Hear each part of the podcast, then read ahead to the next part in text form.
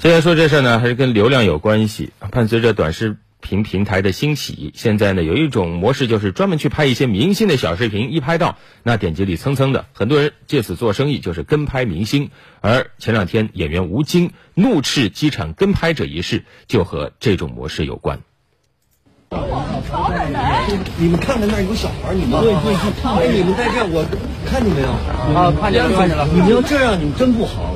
对不起，你们把孩子撞了怎么办？知道了知道了知道了，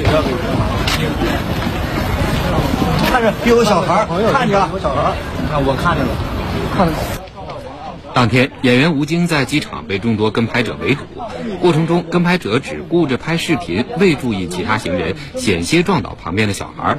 吴京为此反复做出提醒，而这些跟拍者嘴上说着知道了，还没走几步路，又差点撞到小孩。这段视频被上传到网上之后，网友们纷纷为吴京的做法点赞。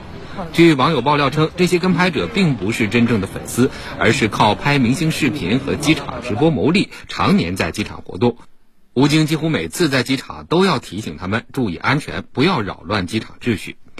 此前，演员胡歌也曾经在机场斥责代拍。视频中，胡歌表情愤怒，用手指向拍摄者。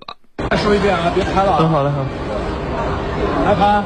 你好。据了解，随着粉丝文化的发展，机场代拍、跟拍乱象日趋严重。这种行为不但给明星带来困扰，也在一定程度上导致公共秩序混乱。今年四月二十日，因为有十几名艺人抵达上海虹桥机场，现场聚集了大批粉丝和代拍，导致机场玻璃被挤碎。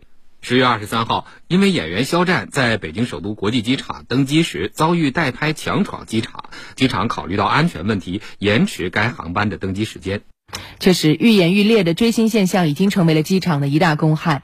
当狂乱的粉丝扰乱了机场秩序，当疯狂的拍客把他人的安全和隐私视作无物，吴京等人的一声怒斥，唤起了全社会对这一问题的反思。嗯，但讽刺的是，这样一个短视频也是这些代拍者拍出来的。